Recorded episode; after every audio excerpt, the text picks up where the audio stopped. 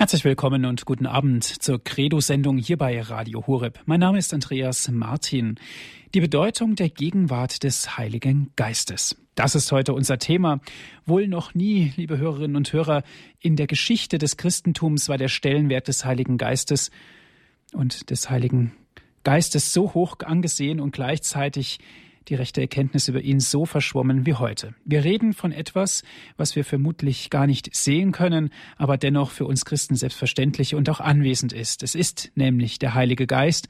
Und wenn wir uns genau überlegen, wird er ganz konkret bei uns in der Firmung ganz konkret in uns wirksam. Durch die Gabe Gottes ist der Heilige Geist sozusagen in uns eingepflanzt worden, er ist in uns besiegelt worden. Das wurde uns zugesprochen. Aber was das ganz genau bedeutet, das besprechen wir heute in der Credo-Sendung mit Herrn Pfarrer Dr. Achim Dittrich aus St. Ingbert. Das liegt im Saarland, ist er heute mit uns verbunden. Ich darf Sie ganz herzlich begrüßen, Herr Pfarrer. Guten Abend. Guten Abend. Die Bedeutung der Gegenwart des Heiligen Geistes, das ist heute unser Thema. Doch zunächst darf ich Sie vorstellen. Herr Pfarrer Dittrich ist Jahrgang 1970. Er studierte in Münster, München, Rom und Bonn, promovierte in Dogmatik. Und wie gesagt, Sie sind Pfarrer in St. Ingbert in Saarland. Herr Pfarrer Dr. Dittrich, die Bedeutung der Gegenwart des Heiligen Geistes. An was können wir den Heiligen Geist festmachen in der Kirche? Ja, festgreifen lässt sich der Heilige Geist nicht. Es gibt ja viele Dinge, die wir gerne begreifen wollen. Der Heilige Geist, so heißt es ja auch, weht, ohne dass man ihn sieht. Man sieht letztlich nur die Auswirkungen.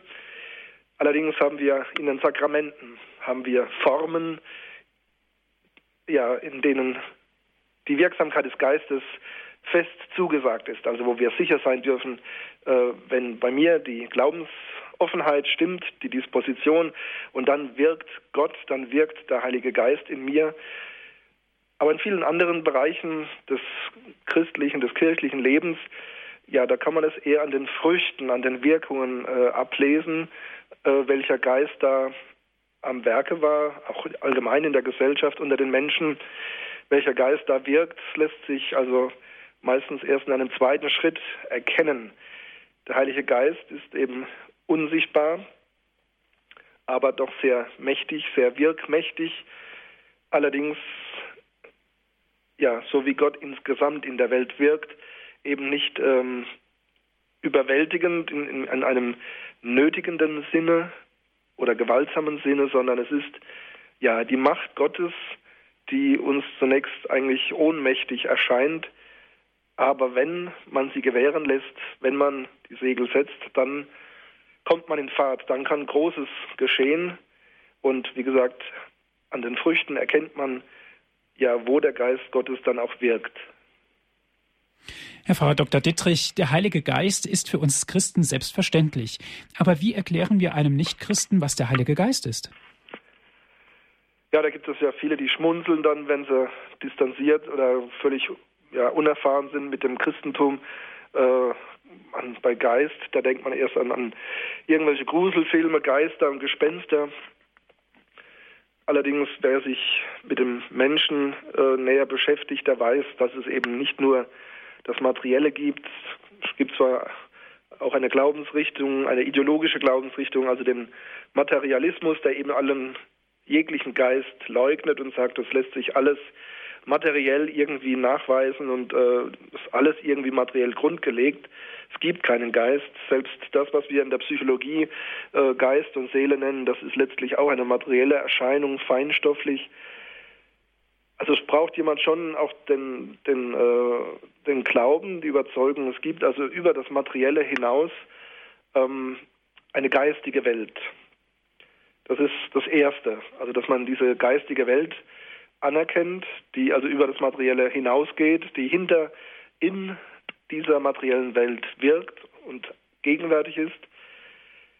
Der Heilige Geist, heilig, das verweist auf Gott. Es gibt eben auch andere Geister, die äh, getrennt sind von Gott oder gegen Gott wirken. Und der Heilige Geist ist eben der Geist, der den Menschen bewegt im Sinne Gottes, von Gott her kommend, auf Gott hin zurückführend, kann das einem Außenstehenden zwar erklären, aber letztlich äh, einleuchtend wird es nur, wenn man Erfahrungen macht, wo man spürt, da ist eine Wirkmacht hinten dran, die lässt sich nicht durch Biologie oder äh, Genetik oder sonst irgendetwas erklären. Hier sind geistige Kräfte am Werk, bis hin eben zu dem großen Phänomen äh, der Liebe. Ist zwar ein abgedroschenes Wort, aber es ist trotzdem ein, ein großes Phänomen, das letztlich alle Menschen doch berührt und äh, umtreibt, selbst wenn sie skeptisch sind. Und das sind eben geistige Phänomene und wenn ein Mensch für sowas offen ist und da ein, ein Grundverständnis hat, dann kann man ihnen auch sagen wir, das nahebringen. Es gibt eben das geistige Wirken von Gott her. Herr Pfarrer Dr. Dietrich, uns wurde jetzt zugesprochen, sei besiegelt durch die Gabe Gottes, den Heiligen Geist, bei der Firmung. Damit sind wir sozusagen ein erwachsener Mensch im christlichen Sinne. Ist der Heilige Geist in dem Moment in uns vollkommen oder wie müssen wir das begreifen können? Der Heilige Geist ist eben keine Sache, auch nicht im, im, im geistigen Sinne eine Sache. Es ist eigentlich eher äh, eine, eine Dynamik, etwas Lebendiges, das eben nicht wie ein, äh, ja, wie ein Luftballon, wo man halt Luft einsperrt und die hat man dann.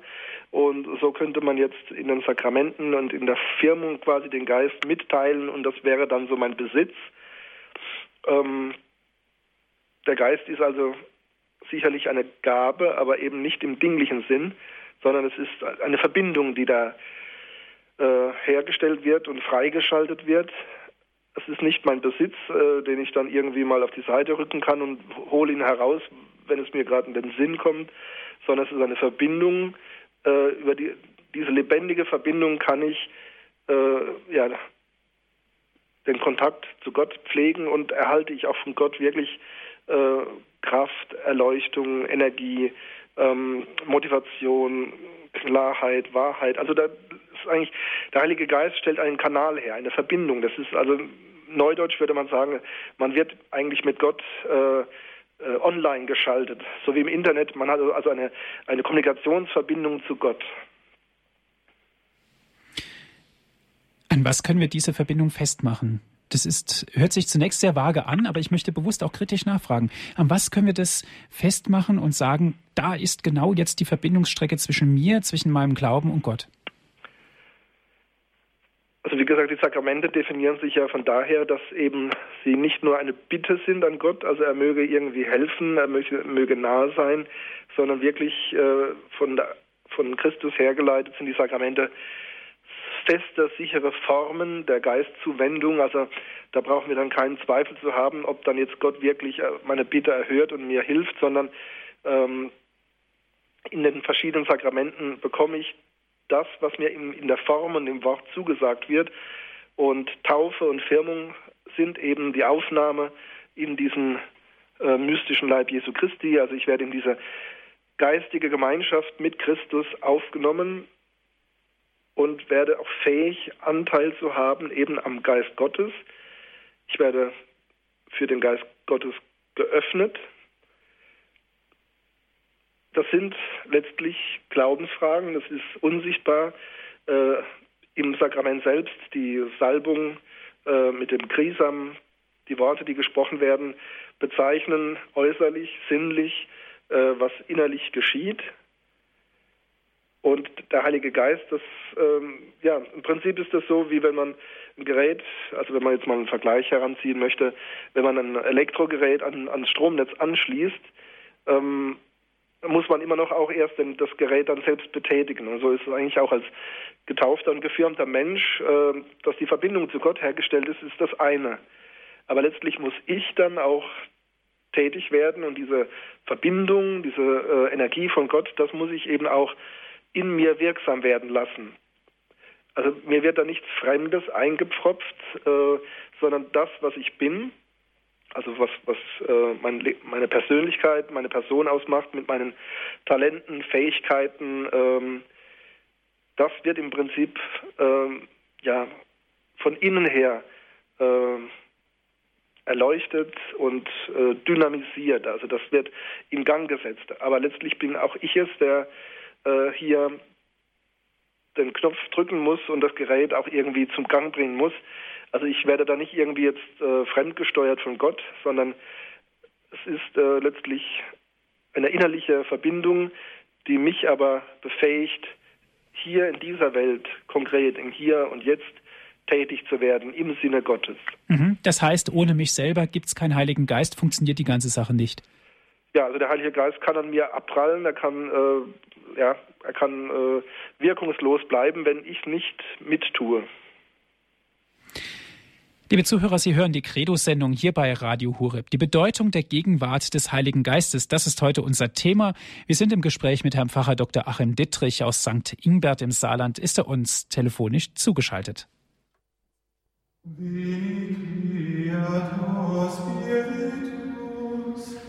Mentes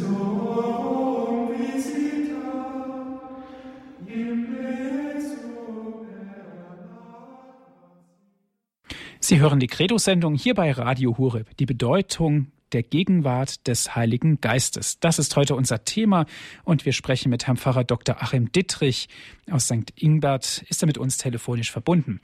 Herr Pfarrer Dr. Dittrich, die Bedeutung der Gegenwart Gottes des Heiligen Geistes klingt ja auch antik, um es mal so auszudrücken. Wo begegnet uns denn sicherlich auch an vielen Stellen, aber an vielleicht ein paar markante Stellen in der Heiligen Schrift der Heilige Geist? Ja, es geht ja gleich am Anfang der Bibel geht es ja los im Buch Genesis äh, bei der Erschaffung der Welt, äh, wo der Geist Gottes über dem Wasser schwebt, also über der Urflut. Also der Geist Gottes, das ist auch der Schöpfergeist. Und im Alten Testament gibt es also viele Anklänge äh, an den Geist und die Weisheit Gottes. Das ist natürlich noch kein präziser theologischer Begriff, aber eigentlich das Phänomen, dass Gott unsichtbar und doch wirkmächtig in der Welt gegenwärtig ist, ähm, das finden wir im ganzen Alten Testament. Das hebräische Wort lautet Ruach, in der griechischen Übersetzung Pneuma, im lateinischen später dann Spiritus. Im Neuen Testament ist es dann eine ganz wichtige Größe, äh, die in den Evangelien mehrfach auftaucht, wenn Jesus selbst äh, vom Heiligen Geist spricht oder wenn berichtet wird, wie der Heilige Geist wirksam ist im Leben Jesu Christi. Es geht schon damit los, dass Jesus äh, empfangen wird durch die Überschattung äh, des Heiligen Geistes. Maria also Mutter wird durch den Heiligen Geist. Später bei der Taufe am Jordan, wo der Geist wie eine Taube vom Himmel herabkommt. Oder Jesus eben äh, auch von der Taufe spricht, im Feuer, in Feuer und in Geist, um in das Reich Gottes zu gelangen.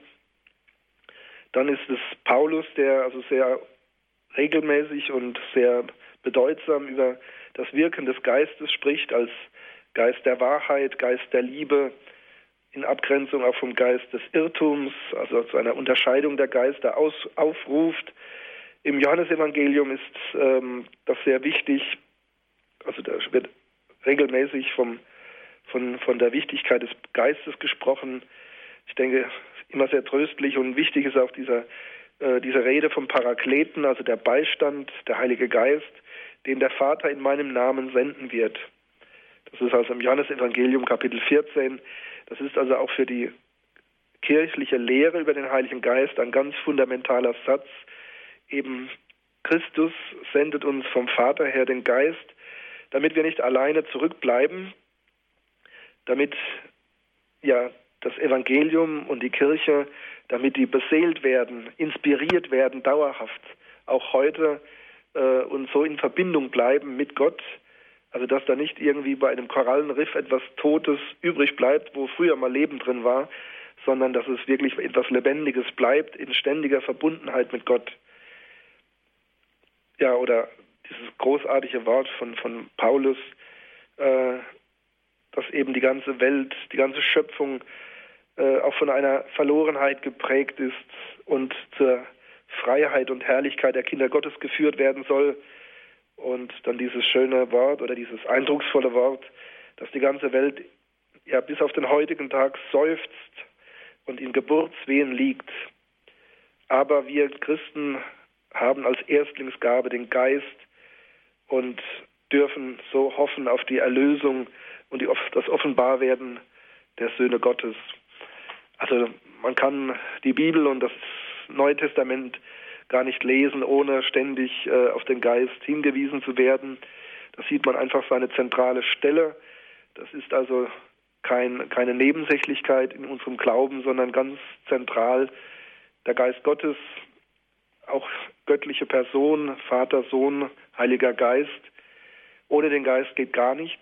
Er ist das Belebende, das Dynamische in der Kirche, äh, auch in allen Strukturen, Institutionen, Ämtern ist er von innen her immer das äh, belebende und mit Gott verbindende Moment.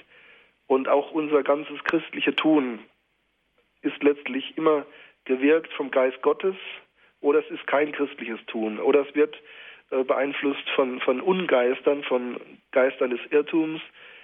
Also man kann nicht sagen, ähm, dass ich als Christ etwas eigentlich ohne den Heiligen Geist tue. Der Heilige Geist ist, wenn ich wirklich Christ bin und wirklich christlich handle, ist er letztlich immer die Kraft, äh, die in mir wirkt, die mich mit Gott verbindet. Die Bedeutung der Gegenwart des Heiligen Geistes. Wir sagen ja im Namen des Vaters und des Sohnes und des Heiligen Geistes. Da ist ja diese Trinität im Grunde genommen auf eins konzentriert, nämlich auf Gott, Herr Pfarrer Dittrich. Ja, wir glauben an den einen Gott, aber dann eben das Mysterium Gottes ist, dass er in sich Gemeinschaft ist und auch uns Menschen äh, in diese Gemeinschaft mit hineinnehmen möchte, uns zur Gemeinschaft befähigen möchte. Und das Band der Liebe, wie es bei Augustinus heißt, ähm, das ist der Heilige Geist. Also das ist auch also wirklich ein, ein Mysterium, wo die Kirche auch Jahrhunderte gebraucht hat, bis man das einigermaßen äh, formulieren konnte, in, in, in, Begriffen eingrenzen konnte. Also wie, wie der Heilige Geist da in Gott angesiedelt werden kann. Ich meine, auf jeden Fall festhalten muss man, dass eben der Geist, der Heilige Geist, keine Sache ist, kein Ding, das man also von Gott abtrennt, äh, wie so ein Paket, das von Gott kommt, sondern es ist wirklich äh, etwas, was mit Gott verbindet, also was selbst Gott ist. Ich kann zu Gott beten, nur im Heiligen Geist. Äh, alles tun, was, was im Geiste Gottes geschieht, oder das sagt ja das Wort schon. Also es geht nicht ohne den Geist Gottes und es ist auch immer die Gegenwart, die Gegenwart Gottes, die dann da ist. Also nicht etwas getrenntes von Gott, äh, irgendwie ein Bote oder ein, eine Sache, die Gott schickt, sondern es ist Gott selbst, der im Heiligen Geist wirkt und wichtig festzuhalten ist, wenn wir jetzt von der Theologie her sprechen, es ist immer der Geist Jesu Christi, der vom Vater herkommt. Also es gibt nicht äh, den Sohn, Jesus Christus, und auf der anderen Seite getrennt äh, noch den Heiligen Geist, der von Gott ausgeht. Deswegen auch dieses in unserem Glaubensbekenntnis, dieses, äh, äh, der vom Vater und vom Sohn ausgeht, dieses Filioque, das ist wichtig. Also wir haben den Geist, der natürlich schon in der Schöpfung gewirkt hat, der im Alten Testament die Propheten inspiriert hat.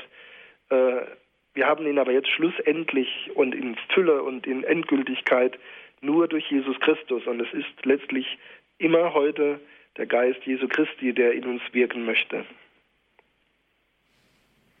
Die Bedeutung der Gegenwart des Heiligen Geistes, das ist heute unser Thema in unserer Sendung Credo hier bei Radio Horeb. Mein Name ist Andreas Martin. Wir sind im Gespräch mit Herrn Pfarrer Dr. Achim Dittrich aus St. Ingbert.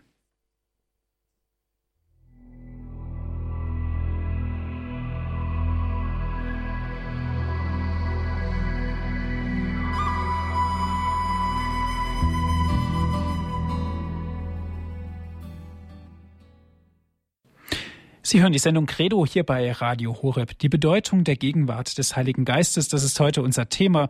Im Gespräch sind wir mit Herrn Pfarrer Dr. Achim Dittrich aus St. Ingbert im Saarland. Ist er mit uns telefonisch verbunden?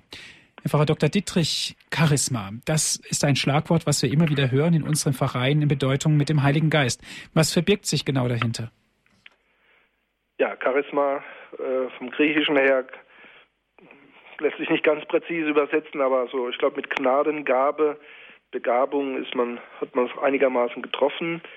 Ähm, ja, ist etwas, was also der Mensch geschenkt bekommt, äh, gewisses, auch in einer gewissen Anknüpfung an das, was man eigentlich schon so von der Geburt her oder von der, von der, von der, vom Herkommen hat.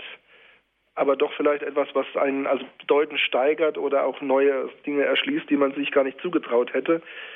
Ähm, und Paulus hebt ja besonders darauf ab, dass es eben nicht bei allen das Gleiche sein kann und äh, sein muss, dass es also viele verschiedene Charismen gibt, ähm, wo einfach, wo wir eine Kraft, eine Inspiration von Gott bekommen und die uns quasi zum, zum Laufen und zum Blühen bringt, äh, die also eine besondere Anlage vielleicht bei uns äh, sich entfalten lässt. Also dass der eine zum Beispiel, wie Paulus sagt, ähm, ein besonders guter, guter Prediger und Verkünder ist, also der ähm, das Evangelium ins Wort fassen kann, also der es den Menschen verbal nahebringen kann, der begeistern kann mit seiner Rede, mit seinen Predigten, mit seiner Verkündigung. Äh, jemand anderes kann für das wirklich sehr liebevoll Kranke und Alte und äh, oder auch Kinder äh, betreuen und pflegen. Das ist auch nicht jedermanns Sache. Also diese verschiedenen Talente, äh, die eben aber nicht Automatismen sind. Also ich habe ein Talent und da braucht man nur einen Knopf zu drücken und dann läuft das, dann mache ich das, sondern es braucht auch immer diese lebendige Kraft, die das motiviert. Ähm, also das wissen wir ja aus eigenem Erfahren, dass wir schon manche Dinge eigentlich machen könnten, aber es fehlt uns irgendwie so der Mut oder die, der, der Wille oder die äh, Begeisterung. Und wenn eben diese geistige Kraft kommt, äh, dann können wir über uns hinauswachsen.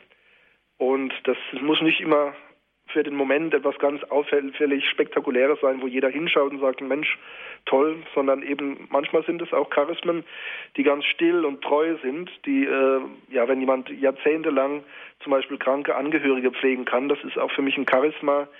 Ähm, ja, so gibt es viele verschiedene Charismen. Äh, da sind Kräfte, äh, Motivationen am Werk, die einfach durch den individuellen Menschen, den Egoismus eben nicht zu erklären sind. Also wo wir mit Darwin überhaupt nicht rankommen, sondern wo man sagt, da ist eine Kraft, eine geistige Kraft äh, am, am Wirken, die eben nicht aus dem Menschen selbst kommt, sondern die von, von oben, von außen kommt und den Menschen befähigt, äh, ja, zu besonderen äh, Taten, Haltungen, Aufgaben, Verantwortungen, es ist so ein bisschen ein Missverständnis, dass jetzt Charisma oder charismatisch, dass das immer bedeutet, also da muss dann immer ganz ähm, ja, lebhaft getanzt und gesungen werden und alles muss emotional sein und aufgedreht. Ähm, das ist eigentlich mit Charisma und charismatisch nicht unbedingt gemeint. Ähm, es meint an, ganz allgemein die Gnade, die Gott mir schenkt. Und hier ist auch Gnade, das war früher so ein bisschen eine Engführung, eben nicht gemeint so als Päckchen, das ich mal bekomme und dann mache ich es vielleicht mal auf oder auch nicht, äh, sondern es ist wirklich eine Verbindung, die mich befähigt, äh, das meine zu tun und über mich hinaus auch zu wachsen. Ähm, ja, das war schon von Anfang an so. Das hat der Paulus sehr schön in seinen Briefen äh, im Korintherbrief oder im Thessalonicher Brief, also wunderbar beschrieben, dass man das nicht gegeneinander ausspielen darf. Alle Charismen sind wichtig und gleich wertvoll, aber es ist der eine Geist Gottes, der in allen Charismen wirkt und es ist auch wichtig, dass die verschiedenen Charismen nicht gegeneinander oder getrennt voneinander stehen, sondern sich alle verbunden wissen in dem einen mystischen Leib Jesu Christi. Herr Frau Dr. Dittrich, Sie haben vorhin gesprochen von ja, Priestern, die vielleicht eine besondere Begabung haben, die Heilige Schrift gut auszulegen, dass das eine ja, Gnade Gottes ist oder eine Gnade vom Heiligen Geist. Ähm, können wir denn ganz konkret einen Unterschied definieren zwischen Begabung und Gnadengaben? Also ich würde keine scharfe Trennlinie ziehen. Ähm, ich denke, es ist immer die, die äh, Gnade setzt die Natur voraus, wie ja Theologie sagt. Äh, also die Gnade macht aus uns nicht etwas völlig anderes. Die, die Gnade, der Geist Gottes legt offen, was unsere Fähigkeiten sind, unsere besonderen Stärken. Manchmal, weil es vielleicht auch sein muss, weil es die Situation erfordert, äh, befähigt er uns auch etwas äh, zu leisten, was uns eigentlich gar nicht liegt und wo wir uns sehr schwer tun, aber weil sonst niemand anderes da ist, mache ich das jetzt. Ähm, wobei ich denke, das sind dann doch immer nur Notlösungen, die eben nicht das ganze Leben ausfüllen in der Regel ist es so, dass, dass man äh, früher oder später dann doch herausfindet, also das kann ich besonders gut und ja, dann kommt eben die Klärung und die, die Motivation durch Gott. Also, dass ich ein Talent habe, eine Fähigkeit, wie gesagt, ist kein Automatismus, dass ich das dann automatisch auch äh, entfalte und äh, zur Geltung bringe im Guten, sondern manches ist auch verborgen. Ähm, denken wir an den, den heiligen Antonius von Padua, weil wir es jetzt gerade von der Predigt haben. Ähm, er war zwar von seiner Ausbildung her sehr gebildet, aber äh, dass er ein großer Prediger war, das hat sich erst nach äh, längerer Zeit und einem größeren Irrweg rüber nach Italien äh, gezeigt. Und ja, da sehe ich eigentlich so ein ganz typisches Beispiel, wie der Geist Gottes also ein großes Talent äh, geweckt und zur Entfaltung gebracht hat. Und es war nicht von vornherein klar, dass er jetzt der große Prediger sein soll. Sie hören die Sendung Credo hier bei Radio Horeb, die Bedeutung der Gegenwart des Heiligen Geistes. Das ist heute unser Thema. Wir sind im Gespräch mit Herrn Pfarrer Dr. Achim Dittrich aus St. Ingbert.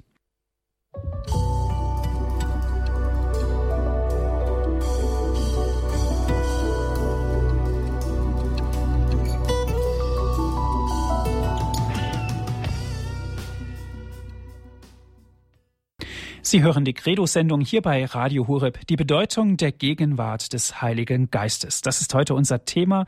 Wir sind im Gespräch mit Herrn Pfarrer Dr. Achim Dittrich aus St. Ingbert im Saarland. Ist er mit uns jetzt telefonisch verbunden? Herr Pfarrer Dr. Dittrich, es geht los mit Frau Schiel. Sie ruft aus Mainz an. Guten Abend. Guten Abend, grüß Gott. Mein Name ist Schiel. Ich äh, möchte sprechen über das Wirken des Heiligen Geistes, was ich erfahren habe. Ich war von äh, 1950 sieben Jahre bei den Steilern als Schüler. Und da muss ich sagen, es wurde alle Viertelstunde das Viertelstundengebet gebetet. Und dann wurde das Mutterhaus geöffnet und da hat man eine Uhr gehabt über das ganze Ruhrtal. Man konnte es hören. Alle Viertelstunde wurde das Viertelstundengebet von jedem Mitglied des Ordens gebetet. Und die kamen dann in Scharen, die Ordensfrauen, also die dann Aufnahme fanden im Kloster und ihre Noviz Apostolat, Noviziat und die Einkleidung machten. Es war ein blühender Orden damals. Es war natürlich gerade der Krieg beendet und das deutsche Wirtschaftswunder kam dann und der Orden hatte reichlich Nachwuchs. Und daraufhin, nach, dem, nach den sieben Jahren, habe ich das Kloster verlassen aus dem Internat. Und dann bin ich nach 25 Jahren wiedergekommen. Und da war ich erstaunt, dass so viele Ordensfrauen aus dem Kloster gegangen sind.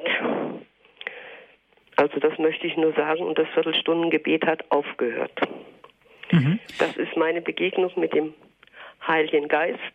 Es war wunderbar, aber ich war auch sehr traurig, wie ich das erfahren habe. Mhm. Dankeschön, Frau Schiel, für Ihren Hinweis, auch den Sie uns gegeben haben. Herr Pfarrer Dr. Dittrich, das Stundengebet ist ja eine Grundlage eines jeden geistlichen Menschen oder eines Priesters natürlich auch, ähm, um ganz einfach mit dem Heiligen Geist in gewisse, in gewisse Nähe und ja, in gewisse Nähe zu kommen. So möchte ich es ganz einfach ausdrücken. Ja, also ich habe immer schön, ich finde immer schön das Bild von, von der Kerze. Äh, eines der Bilder für den Heiligen Geist ist ja die Flamme, das Feuer. Und äh, aber das Feuer kann nicht im Luftleer, also nicht im leeren Raum irgendwo da äh, schweben oder um, umherfliegen. Also es braucht immer einen Ansatzpunkt, äh, wo es haftet, wo es brennt. Und bei einer Kerze ist eben das der Docht. Ich versuche das also gerade in der Katechese mit den Kindern, Jugendlichen äh, immer so ins Bild zu bringen. Äh, der Mensch, der betet, ist wie eine Kerze. Die also erstmal sich selbst einbringt. Äh, ich bin bereit, mich von Gott inspirieren zu lassen. Äh, damit werde ich in gewisser Weise werde ich wie, wie Wachs, ne, das sich äh, einbringt, das sich verzehren lässt. Und mein Beten, diese ganz bewusste Hinwendung zu Gott, diese ganz bewusste Offenheit für Gott, ähm, das ist quasi der Docht und da kann dann der Heilige Geist ansetzen, da kann er dann äh, mich zum Leuchten und zum Brennen bringen. Also das Gebet ähm, ist eigentlich die Grundhaltung des Christen, äh, nicht nur der Priester und Ordensleute. Äh, die bemühen sich natürlich ganz konzentriert um das Gebet, auch nicht nur für sich selbst, sondern auch für die Kirche. Aber eigentlich ist es für jeden Christen äh, fundamental, dass er täglich betet, dass er täglich also die Hände ausstreckt nach Gott, quasi den Docht äh, emporhebt, dass, dass der Heilige Geist da anhaften äh, kann, also die, mein Leben erleuchtet und äh, ja, zum Leuchten bringt. Also das Gebet ist äh, da unerlässlich und ähm, man kann zwar jetzt nicht einfach sagen, also je mehr man zeitlich betet, also in, in Minuten und Stunden, desto mehr wirkt der Heilige Geist. Äh, ich glaube, so lässt sich vielleicht nicht direkt sagen, aber ähm, es braucht einfach äh, immer wieder unsere, unsere, unsere Hinwendung zu Gott bewusst im Gebet, äh, das Danken und Bitten. Und sagen wir, da haben die charismatische Bewegung, die hat da äh, schon das richtig begriffen, wenn also das Loben und Danken dort sehr groß geschrieben wird. Also das ist wichtig, äh, um sich auch ein bisschen also dem Heiligen Geist zu öffnen, äh, einzuschwingen, einzuklingen äh, in diese Freude, die der Heilige Geist auch ver vermittelt. Wir hatten ja vorhin von Charisma gesprochen und äh, Charisma ist verwandt mit dem Wort Charis.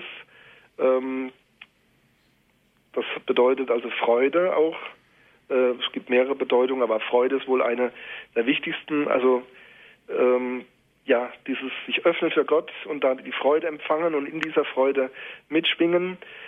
Also das Beten ist unerlässlich und wo wenig gebetet wird, da, da nimmt auch äh, die Wirksamkeit des Geistes ab. Und das war wohl äh, ein Irrtum in den 50er, 60er Jahren ähm, bei aller Hochschätzung der Wirksamkeit, der Tätigkeit in der Welt, die die verschiedenen Orden und Kongregationen hatten. Ähm, aber man hat dann doch teilweise sträflich das äh, Gebet, auch das umfangreiche und vielfältige Gebet äh, relativiert und äh, zurückgeschraubt. Und das hat sich bei manchen Orden, Kongregationen also äh, bitter, bitter gerecht, dass sie einfach äh, fruchtlos geworden sind, dass sie dann einfach ohne Inspiration waren und ähm, ja, leider jetzt teilweise aussterben. Mhm. Ja, herzlichen Dank, Frau Schiel. Dankeschön für Ihren Beitrag zur Sendung. Schönen Abend noch. Ihnen ja. auch auf Wiederhören. Wiederhören. Es geht weiter mit Frau Protze. Sie ruft an aus St. Veits. Guten Abend. Guten Abend, Neumark St. Veit. Ich hätte eine Frage. Ich stamme aus der Tschechischen Republik und dort wurde die ähm, der Sakrament der ähm, Firmung nicht gegeben oder äh, so äh, geschickt dann gemacht, dass die jungen Leute dann äh, eigentlich schon aus den Elternhäusern rausgingen und da nicht mehr zusammenkamen. Ich habe das gar nicht gewusst, dass es mir fehlt und erst dann mit 31 äh, Jahren ähm, war ich dann in der DDR verheiratet, in der ehemaligen DDR. Und dort ist es mir aufgefallen, sage ich habe sowas noch nie gehabt, wollte es mir keiner glauben. Und dann habe ich die dann bekommen, die Firmung, ohne große, leider ohne äh, große Vorbereitung. Nun wollte ich mal wissen, wir haben dazwischen geheiratet mit meinem Mann, äh, Sakrament der Ehe. Und äh, ist das dann alles trotzdem in Ordnung? Und Viele Leute, mit denen ich dann gesprochen habe in der Tschechei, haben diese Firmung nie in Anspruch dann genommen, obwohl sie gewusst haben, dass sie dann die nicht bekommen haben. Äh, was soll man da in solchem Fall machen? Ja, Herr Pfarrer Dr. Dittrich, können Sie uns darauf eine Antwort geben? Ja, gut, das ist etwas diffizil. Ähm, das ist auch in Deutschland so. Also es ist sehr empfohlen und äh, eigentlich sehr gewünscht, dass man also äh, die Firmung empfängt und dann auch erst äh, heiratet oder andere Sakramente empfängt. Äh, bei der Priesterweihe also geht es gar nicht ohne die Firmung, aber der, die, die Eheschließung zum Beispiel wird auch äh, gespendet ähm, ohne Firmung, also zumindest in Deutschland, in anderen Ländern nicht. Aber von der Theologie her ist es, ist es denkbar, äh, dass eben in der Taufe grundsätzlich schon die, der ganze, äh, die ganze Gnade und der ganze Geist geschenkt wird, um vollgültig Christ zu sein. Und die, ja, die Firmen können man sagen, das ist so eine Art äh, Besiegelung. Ähm, da wird im Prinzip also jetzt nicht noch äh, ein Schlag dazugegeben, sondern es wird äh, in einer gewissen Weise formal zum Abschluss gebracht. Also vielleicht, ja, Ich meine, Vergleiche sind immer begrenzt in ihrer Aussagekraft, aber wenn man ein Ölgemälde malt, in der Taufe wird das Gemälde gemalt komplett und die Firmung ist dann äh, die, der, der Firn, äh, diese, diese äh, Schutzschicht, die drauf gemacht wird. Also es wird etwas äh, zum Abschluss gebracht. Äh, deswegen sagt man ja auch, die Firmung ist äh, eigentlich für den Menschen, der also jugendlich wird, der also selbstständig wird und äh, früher hat man gesagt, die Ertüchtigung im Heiligen Geist, äh, da kriegt man also nicht additiv noch einen Schlag Geist dazu, sondern äh, man wird so zur Endform gebracht, dass man als Erwachsener äh, da seinen Mann, seine Frau stehen kann im Glauben. Und es ist sehr wünschenswert, dass, dass jedem die Möglichkeit zur Firmung gegeben wird. Aber es, wenn zur Not, zur Not kann es auch ohne gehen. Zur Not jedenfalls. Mhm. Dankeschön, Frau Protze, für Ihren Anruf. Alles Gute. Dankeschön, auf Wiederhören. Auf Wiederhören. Auf Wiederhören. Es geht weiter mit einer nächsten Hörerin, einer anonymen Hörerin. Guten Abend. Ja, guten Abend. Ich habe die Frage, und zwar, die Gnade setzt die Natur voraus. Jetzt möchte ich fragen, was die Natur ist, ob das nur Begabungen sind oder, oder auch äh, ob es seelische Ganzheit oder Gesundheit voraussetzt, weil es gibt ja äh, äh, Menschen, die in Drogen kommen oder Missbrauch, Vergewaltigung oder, oder äh, Kindersoldaten und Gefängnis, also wo, wo Menschen zerstört werden können, psychisch oder Burnout auch. Wie ist es dann mit der Gnade? Also kann dann die Gnade trotzdem so viel zerstört ist? Ich weiß nicht, ob das auch ob Sie auch meinen, nicht nur Begabungen und Fähigkeiten, sondern auch das Psychische. Ist das auch die Natur? Ja, die Natur des Menschen ist das Geschaffene, also wie wir als Mensch geschaffen und äh, im Guten gemeint sind, äh, also was, ja, wie wir von Gott her ge gewollt sind. Ähm, die Natur ist natürlich dann in einem äh, gewissen Zusammenhang, der also der äh, teilweise getrennt ist von Gott, also was wir die Erbschuld nennen, äh, wo einfach ein Teil unserer Natur blockiert ist oder auch verschattet ist, äh, oder wie Paulus eben sagt, äh, die Schöpfung seufzt und wir seufzen mit, weil die Natur eben nicht im, im, im, im vollen Licht steht. Und ich denke schon, wenn man dann ähm, ja Schlimmes erlebt hat, vielleicht schon als Kind, äh, und da so Belastungen, Hypotheken mit sich trägt, die trägt man natürlich auch als natürlicher Mensch und hat es auch, äh, das ist vielleicht auch eingeprägt, eingebrannt in die, in die Psyche, in die Seele. Und ähm, da würde ich jetzt eher sagen, da, ist die Gnade oder der Geist Gottes ist hier äh, dann die heilende Kraft, also die eben beschädigtes, verletztes, verwundetes äh, heilt und äh, wieder dem annähert oder zu dem führt, äh, wie der Mensch eigentlich von Gott gemeint ist, wie er seelisch dann äh, gesund und heil ist. Also das ist nicht einfach so Stein auf Stein, also dass die Gnade sich da einfach auf die Natur draufsetzt, sondern die Natur wird letztlich sogar äh, ja, durchleuchtet, verbessert und äh, befreit vor allen Dingen auch von diesem äh, erbschuldlichen Zusammenhang, äh, der aus der Trennung des Menschen von Gott resultiert. Gut, danke schön für Ihren Anruf. Alles Gute. Es geht weiter mit Frau Mann aus Freiburg. Grüß Gott, Frau Mann. Ja, grüß Gott, Herr Pfarrer. Ich möchte Ihnen herzlich danken, dass der Heilige Geist mal erscheint. Die Kirche ist in schweren Nöten. Warum tun die oberen Herren, die Bischöfe, nicht aufrufen zum inständigen Gebet zum Heiligen Geist? Eine interessante Frage, Herr Pfarrer Dr. Dittrich. Können wir das so einfach beantworten? also die, die oberen Herren äh, beten, denke ich schon. Und ähm, es läuft ja momentan zum Beispiel, also die Vorbereitung auf den Eucharistischen Kongress in Köln. Und da geht von einer Diözese zur anderen geht also eine besondere Monstranz, die geschaffen wurde für den Eucharistischen Kongress 1960 in München. Äh, also finde ich eine sehr schöne Idee der Bischofskonferenz, äh, in allen Diözesen so einen Weg des Gebetes äh, laufen zu lassen. Wir hatten das also hier in der Diözese Speyer schon gehabt. Das war sehr schön und da waren auch immer wieder an verschiedenen Orten ähm, ja, treue und geduldige Beter, die also viele Stunden ausgeharrt haben.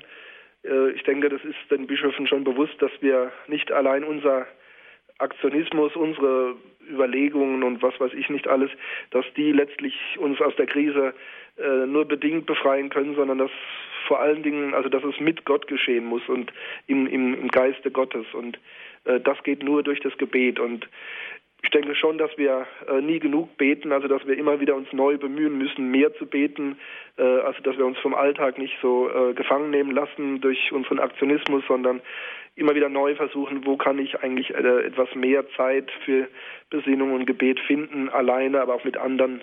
Ähm, ich denke, das muss ein ständiges, ein ständiges kritisches Bemühen sein, dass wir uns so nicht äh, einfach vom Alltag so treiben lassen. Die Bedeutung der Gegenwart des Heiligen Geistes, das ist heute unser Thema. Wir sind im Gespräch mit Herrn Pfarrer Dr. Achim Dittrich.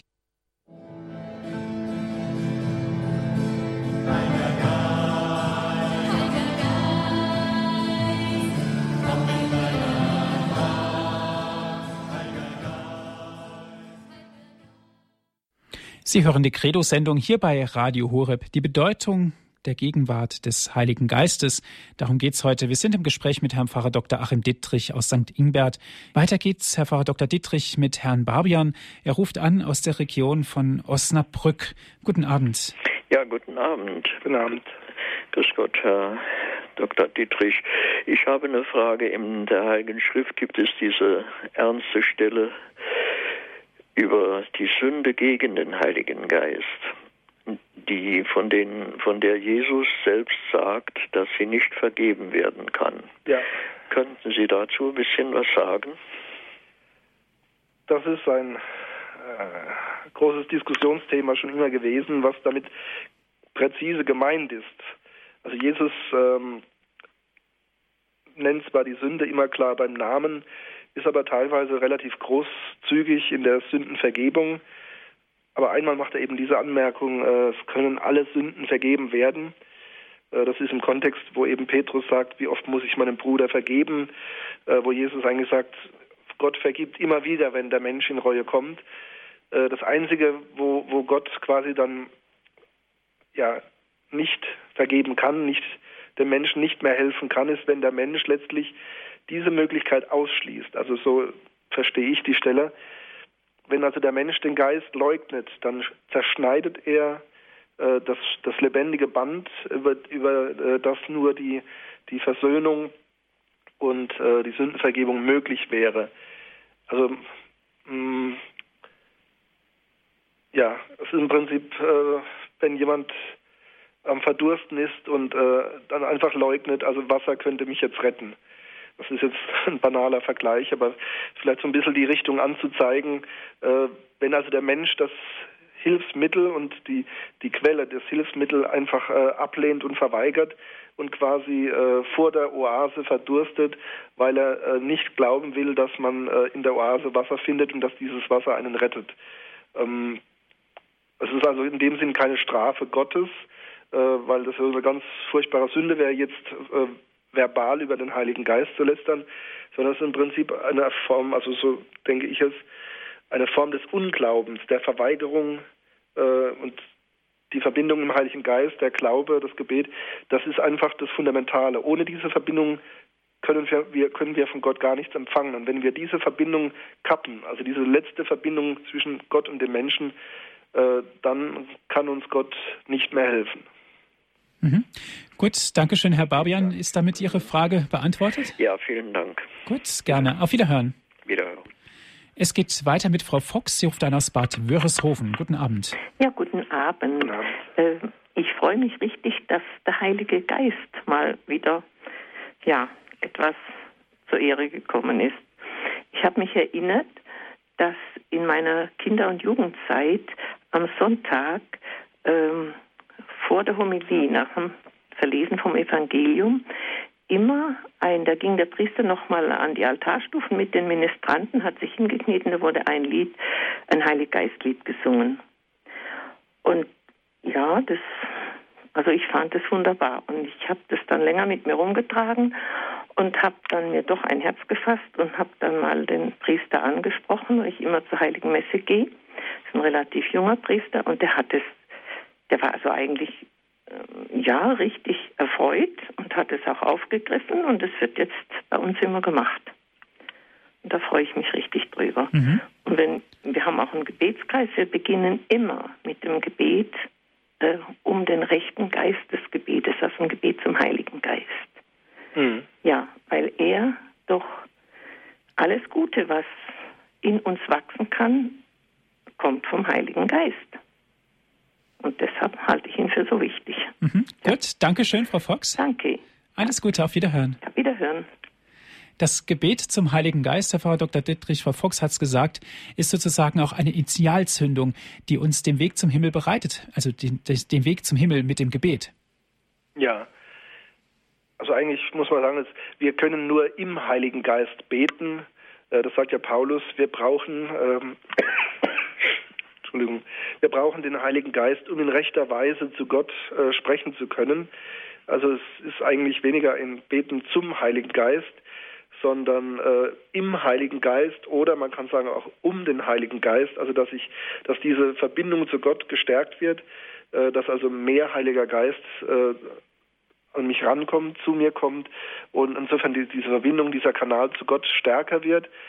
Ähm, ja, also wir können nicht beten ohne den Heiligen Geist eigentlich. Es ist nicht eine Leistung, äh, die von uns ausgeht, also ein, ein sich ausstrecken und äh, Gott ist zunächst mal da ungerührt und in der Ferne, sondern es ist eigentlich, äh, der Geist Gottes ist schon dicht bei mir und es braucht eigentlich nur einen kleinen Schritt, dass ich mich auf, auf diese äh, Verbindung zu Gott einlasse und Gott ist es, der eigentlich die Verbindung gewährleistet und ermöglicht und äh, es ist eigentlich ein, eine Entscheidung meines Herzens, mein, äh, meines Verstandes, sich darauf einzulassen, ohne Begrenzungen einfach äh, in Fülle. Und ähm, das mit dem mit der Heiligen Messe, also das, äh, ich kenne die alte Liturgie jetzt nicht besonders gut. Äh, das ist mir jetzt eigentlich neu, dass es da immer einen festen, ein festes Gebet zum Heiligen Geist gab. Äh, ist ein schöner Gedanke und das finde ich natürlich sehr bemerkenswert, wenn das auch in die heutige Messe äh, mit aufgenommen wird. Es ist eigentlich schade, dass wir nur einmal im Jahr, also in, an Pfingsten, ganz ausdrücklich über den Heiligen Geist äh, sprechen und an den Heiligen Geist denken.